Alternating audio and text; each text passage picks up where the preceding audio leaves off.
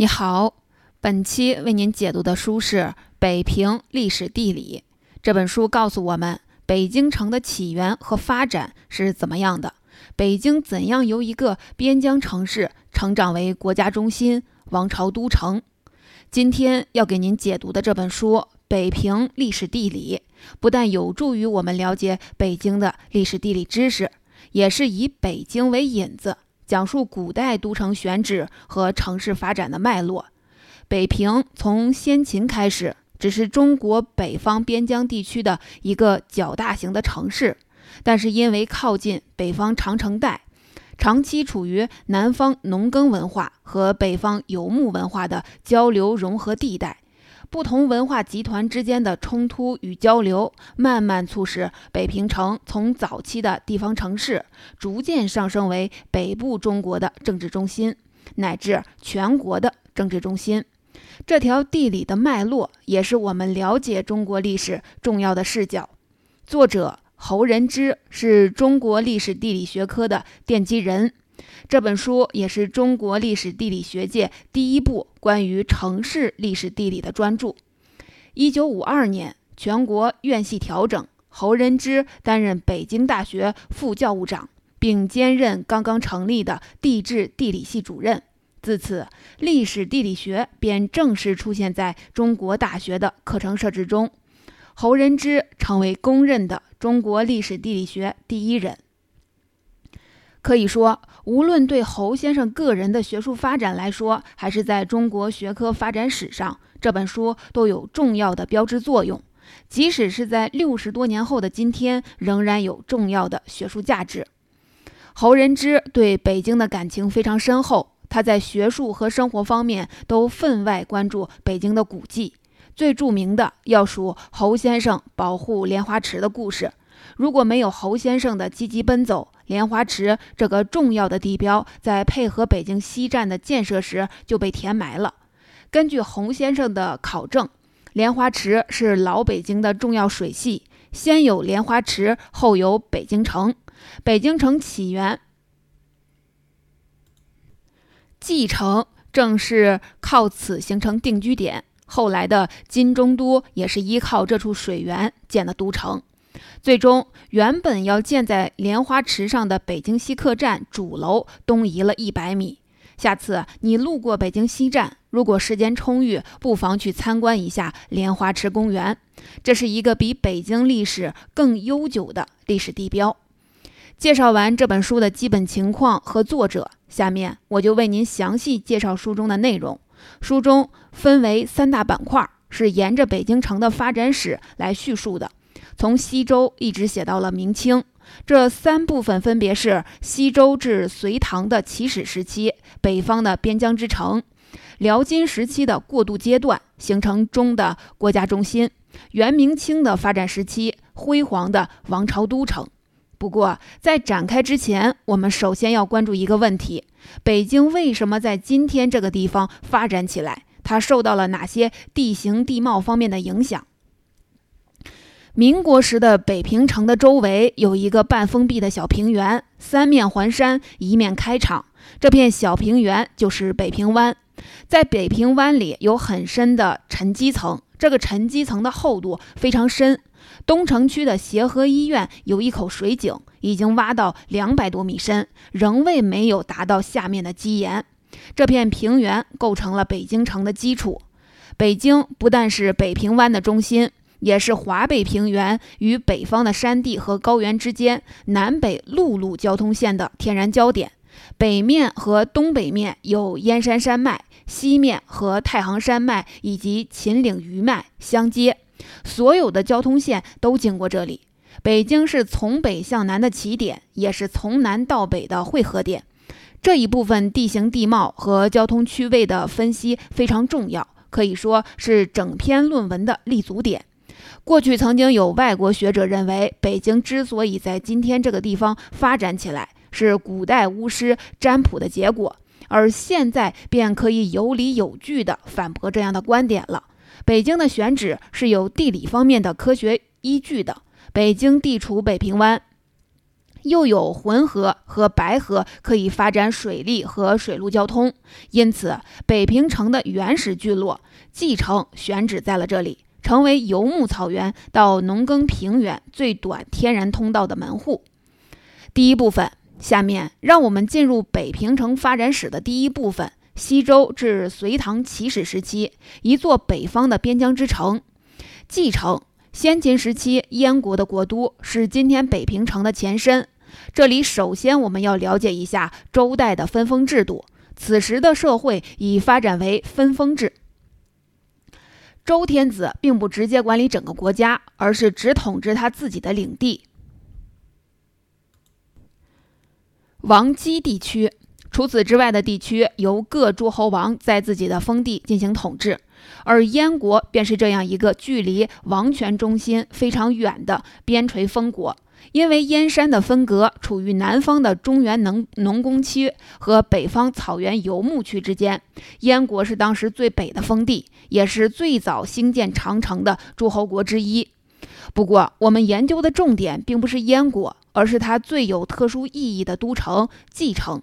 《礼记》中曾经记载。蓟最初也是分封诸侯国之一，后来被燕国所灭，蓟就变成了燕国的都城。这段历史尚有争议，但不管怎么样，蓟城都是今天北平城所在地及附近最早形成的居民点儿。在《韩非子》《战国策》和《资治通鉴》中都有关都城蓟以及燕国相关的记载。燕国在公元前三世纪取得了一系列的军事胜利。作为一个日益强大的诸侯国国都，蓟城的政治重要性正在逐渐的提高。不过，为什么是蓟城呢？这里是最适合的边疆统治中心吗？如果对当时的地理状况有一些了解，这个问题就可以得到很好的解答。蓟城的兴起和华北平原最重要的古代交通是密不可分的。这条大道沿着气势雄伟的太行山、燕山山路发展起来，与山脉平行。大道开始于中华文明的发源地大平原的中西部，直到大平原的北端，疆域扩展第一阶段的尽头。这条大道经历了朝代的更迭，直到铁路时代的到来才不再使用。这条古道也正是平汉铁路，也就是现在的京广线的前身。现在，如果一个旅客从香港或者是广州出发，乘火车到北京，过了郑州北面的黄河大桥，便会踏上这条数千年前众多古代先民前往同样目的地时所走的道路。这条古道穿越了山脉和湖泊之间的地区，是最易于通行的地方。整条线路揭示出了从南部的早期文化中心到北部北平湾之间所经由的一连串渡口的位置，其中最后一个也是最难以渡过的，就是浑河渡口。著名的卢沟桥就坐了坐落在这里。建于十二世纪的卢沟桥被西方人称为马可波罗桥，现已成为一座伟大的历史丰碑。它也证明了这个古代渡口作为北平湾南大门的重要意义。沿着这条古道经过的狭长地带，兴起了一系列的重要城市，包括商代后期重要的都城、战国时期赵国都城邯郸、周代早期的地方政治中心邢台和定县，以及我们研究的对象燕国都城蓟。尽管蓟城的位置最靠北，但它并不是这条大道的终点。当时的燕国一直在征服并巩固其北方和东北方的领土，因此也可以说，蓟城其实是中原地区和边疆地区之间的交通枢纽。凭借着这样的地理优势，蓟城便成为了一个兴起的边疆封国的政治中心。燕国的政治辉煌并没有持续很长时间，被秦吞灭后，蓟城就变为周治所。周治所时期的蓟城也是重要的商业都会，北京和周边地区的枣子、栗子，还有东北特别的皮毛，都经由之前提到的那条古代大道运送到了这里进行交易。汉王朝衰落以后，随之而来的是内战以及外族的入侵，乱世持续了四百年之久。继承先后处于不同的政权统治之下。北方游牧民族入侵的时候，恰好是中原王朝向北方和东北方扩张领土的反转。继承在这两个过程中都是重要的交通枢纽，因此从前燕开始，继承又成为了多个政权的都城。隋唐时期的继承正式更名为幽州，因为优越的地理位置，也自然成为远征东北边疆的军事基地。为了运输军事的必需品，隋炀帝在远征高句丽国之前，下令凿人工的运河永济渠。将当时国家的中心洛阳与幽州连接了起来。这条运河是后来京杭大运河的前身，再加上比永济渠早两年开工的南方通济渠，江淮流域的物资都通过这条水上的交通线运送到了首都洛阳，再到军事基地幽州。幽州集中大量的财富，变得空前的繁荣。唐朝时期，幽州依然是重要的军事基地。有一点值得一提。公元六四五年，唐太宗从东北战场回到幽州重振军备。为了悼念在战争中死难的将士，他下令在蓟城内修建一座寺庙，命名为闽中寺。今天的法源寺就是在闽中寺的基础上修建的。这个寺庙也成为确定蓟城或者幽州旧址的最重要的证明。此外，在现在的广安门还立着蓟城。纪念柱和北京建都纪念的历史地标，这些都是根据侯仁之先生的考证建立的。在著名的安史之乱中，安禄山正是坐镇幽州，在此举起了反叛的大旗，沿着早期中国先民走过的古代大道，反向西南而下，攻陷唐东都洛阳，并在数月之内占领了长安。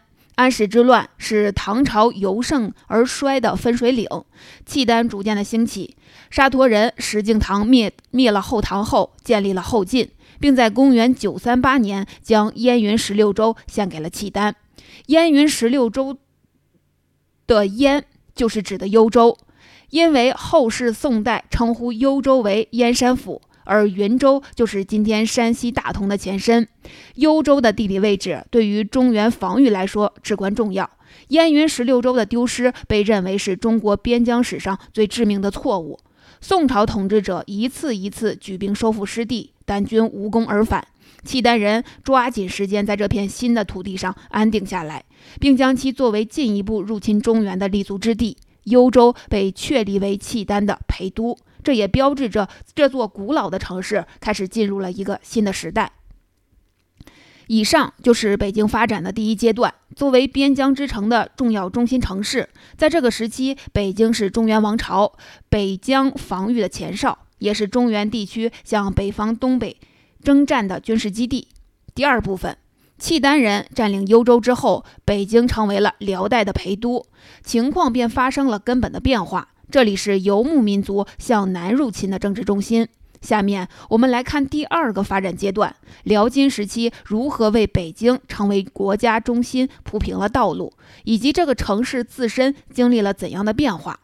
公元九三八年，北京成为辽国的陪都，又因为在辽国疆域南部，因而被称为南京。由于有悠久的传统，另一个名字燕京可能更为人熟知。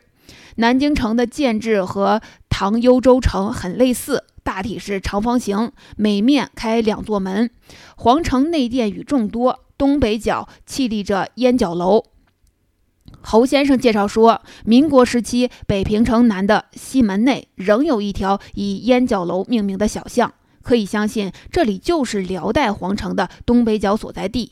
现在，如果你路过广安门桥，可以看见桥下有一座石牌楼，正是辽南京烟角楼故址的纪念碑。在将近两百年的时间里，北京一直是辽的南京城。根据记载，辽南京的人口可能达到了三十万之多。虽然数字不一定确切，但当时的繁荣是显而易见的。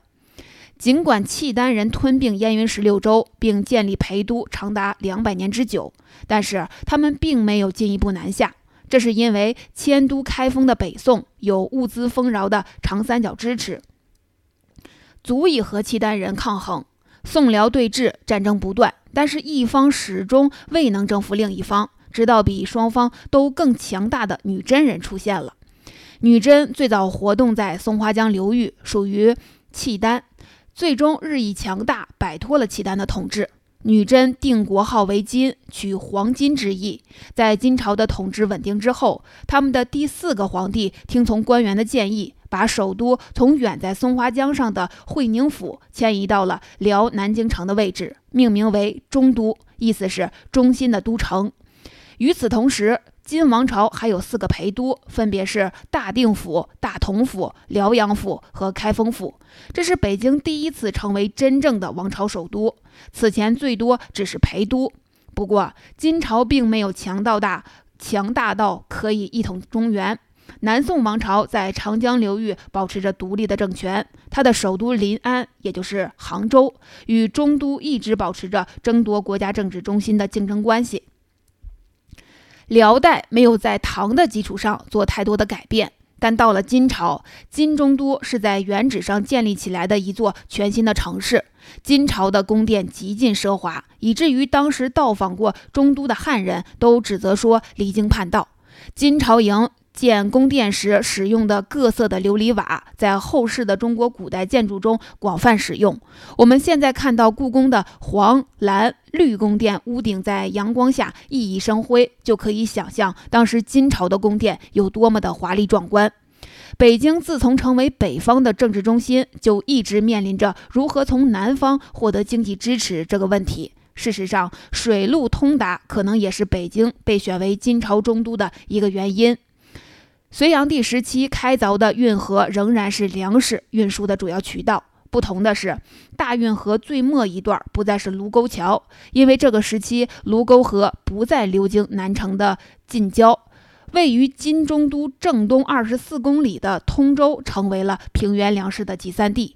为了运送粮食，人工又挖开了高梁河和金口河，使得通州和中都之间能够水陆相连。这几条运河的开凿是北京城市发展史上的意义重大的事件。尽管卢沟河、高梁河在此前都曾经在北京近郊用于灌溉，不过都仅是服务于地方。而此次开凿沟通了北平湾和长江流域的大运河，这个系统不仅是漕运的生命线，也是联系北方政治中心和南方经济中心的重要纽带。自此，北京城不再是一个地区性的中心，它开始了向国家都城发展的新进程。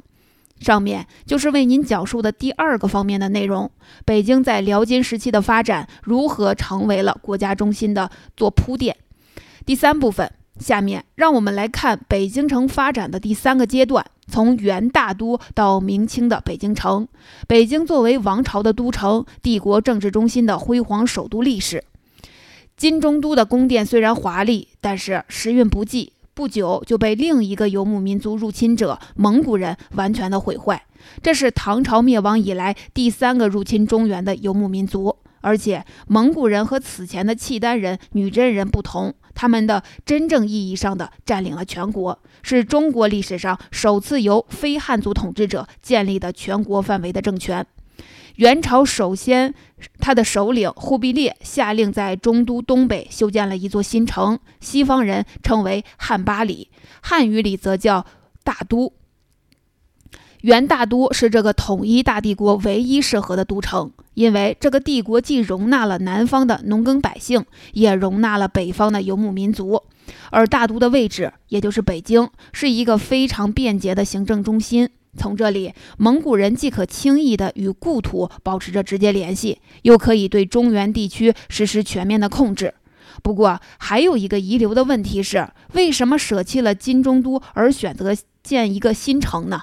马可·波罗的游记里提到了一个有趣的原因：虽然金中都庄严华丽，但是大汗有耳目禀报，将来城中会有会出现反叛。所以才决定另建新都，与旧都隔河相望。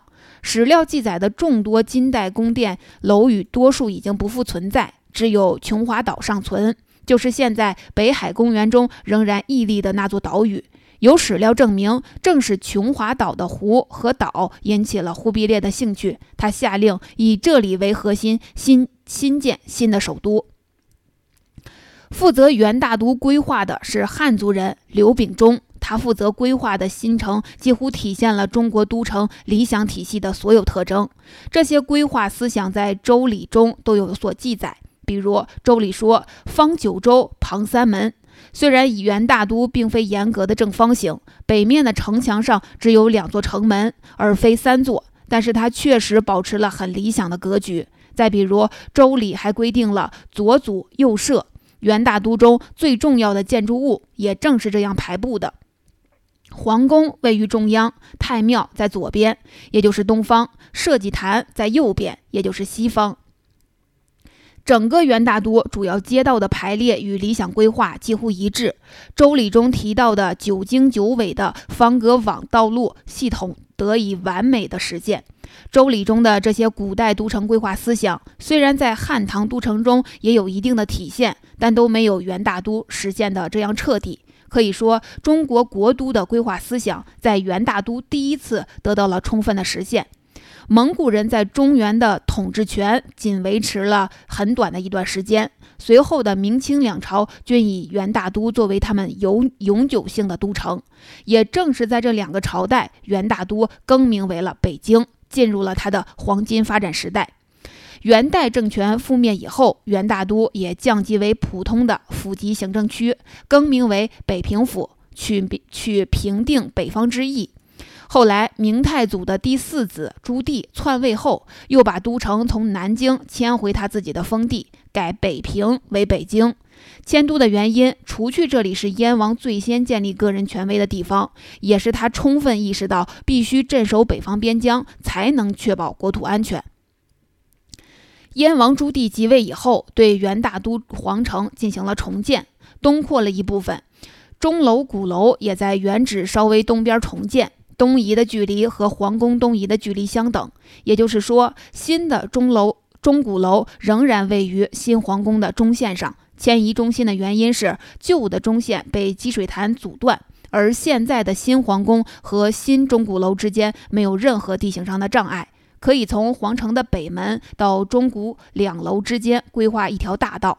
这样的设计使得全城的南北中轴线更加的突出。一六四四年，清代统治者从明朝的手中接管了保存完整的北京城。除了定期的修缮和增建宫殿之外，北京城已经无需大规模的新建了。因此，在清代，皇家以前所未有的规模，在城外新建可以游览和休憩的皇家园林。正是由于他们持续的经营，如今的北京才得以拥有景色宜人的西北郊园林，从西山一直到万泉河一带的三山五园，在今天是北京重要的文化遗产。北京的发展一直有赖于漕运。金朝时，作为中原北部的政治中心，要从华北平原收集粮食。到元明清三代，作为整个帝国的首都，经济上也一直倚重长江下游。政府一直在发展产粮大区长江流域至首都的内陆水道。从这一点来说，北京的地理位置确实要比汉朝的都城长安差一点儿。长安不仅是汉朝政府所在地，而且也位于国家产粮最多的农业区内。虽然元、明清三代都有人建议通过引水灌溉，将北京周边开发成为密集种植的农业区，但是这一设想从未实现。大运河代表了人们为了弥补北京经济上的不足所付出的巨大努力。这一水利工程开始于金朝，在元朝大力发展，完工于明清。到了十九世纪开端，随着蒸汽船和铁路的引入，交通运输的地理格局立刻改变，漕运系统就此终结。一九一一年，清王朝覆灭，北京城也进入了新的时代。总结说到这儿，《北平历史地理》这本书就为您讲述完了。下面我们来总结一下为您分享的内容。在一开始，我们说到了北平小平原上的地形地貌特点。在以卢沟桥位置为代表的古代大道，正是一条南北往来的交通枢纽。这条古代大道和最开始的北京周边定居点继承的形成关系极大。然后，我们介绍了北京城发展的三个阶段。第一阶段是西周至隋唐的北方边疆之城，对应的是蓟城；第二个阶段是辽金时期形成中的国家中心，对应的是辽南京和金中都；第三阶段是元明清的王朝都城时期，也就是元大都和明清的北京城。作者侯仁之先生着重研究了两大问题：一是北京的地理地位，二是北京的水道和给水问题。通过他的分析，我们可以看到，除了自然地形地貌，北京所处的特殊人文地理环境也对它的发展有很大的影响。北京靠近北方长城带，历史上是南方的文化和北方游牧文化的交流与融合的地带。不同文化间的冲突与交流，促成了北京从早期的地方城市，逐渐上升为北中国的政治中心，乃至全中国的政治中心。而后，作者对每一时期的城址周边的河湖水系都做出了细致的分析，揭示了历代城市发展中如何寻找农业灌溉和漕运的水源，以及为此采取的相关水利工程措施。现在看来，这一本写于1949年的著作完全经受住了时间的检验，至今在理论和实践方面都有重要的意义。相关的具体研究结论也还在指引着今日的城市规划和保护工作。比如说，在北京的一九五三年第一版城市规划中，北京水源问题如何解决，就有赖于侯先生的研究。最后参考他的意见，修建了官厅水库。此外，侯先生也指出，只靠永定河还不能全面的解决未来都城的用水。他建议重新考虑运用元代郭守敬的办法。将燕山的泉水，无论巨细，都考虑在饮水计划之中。到现在，最新一版的北京城市规划也同样提出以水定产、以水定城的规划指导原则。可见，水源的开发历来是北京城市发展中所面临的首要问题。